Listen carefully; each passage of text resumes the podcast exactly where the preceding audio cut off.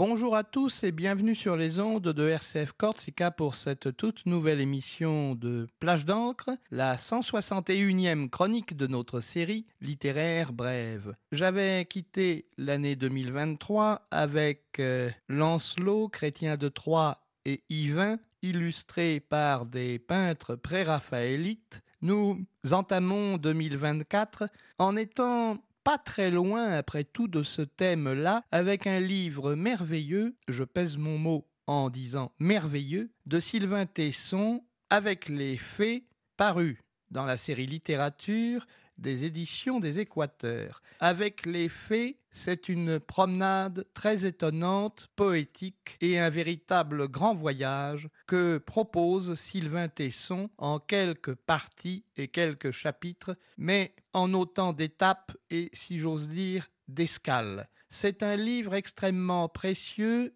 subtil, réussi, d'un voyage fait avec quelques complices, quelques complices que nous connaissons dans l'œuvre de Tesson d'assez longue date, et notamment depuis cette féerie littéraire qu'est Blanc paru chez Gallimard il y a quelque temps, mais avec les faits, c'est une promenade formidable. Le mot fait, nous avertit Sylvain Tesson, signifie autre chose. C'est une qualité du réel révélée par une disposition du regard. Il y a une façon d'attraper le monde et d'y déceler le miracle. Alors, il s'agit bien sûr de suivre quelques faits à la trace dans bien des pays et par bien des escales. Les promontoires de Galice, de la Bretagne, des Cornouailles, du pays de Galles, de l'île de Man, de l'Irlande et de l'Écosse dessine, nous dit Sylvain Tesson, un arc. Par voie de mer, à bord d'un voilier, il a cherché à relier les miettes de ce déchiquetage. Et sur cette courbe, on était, dit-il, certain de capter le surgissement du merveilleux. Puisque la nuit était tombée sur ce monde de machines et de banquiers, je me donnais trois mois pour essayer d'y voir. Je partais avec les fées. Avec les fées est un ouvrage qui cherche à cueillir la beauté, à saisir les paysages, à hanter la mélancolie, à flirter avec le souvenir de quelques reines et de quelques rois, à cueillir en somme et à chercher un certain sens du Graal, et à trouver, au fond, quelques buts de vie et de poésie dans la vie. Ça commence par l'Espagne, ça se poursuit par la Bretagne, ça file en Angleterre, en Irlande, en Écosse, au Pays de Galles, et ça vous donnera, avec une fin de boucle par un retour en Bretagne, un certain sens de la beauté, de l'élan et de la poésie du monde.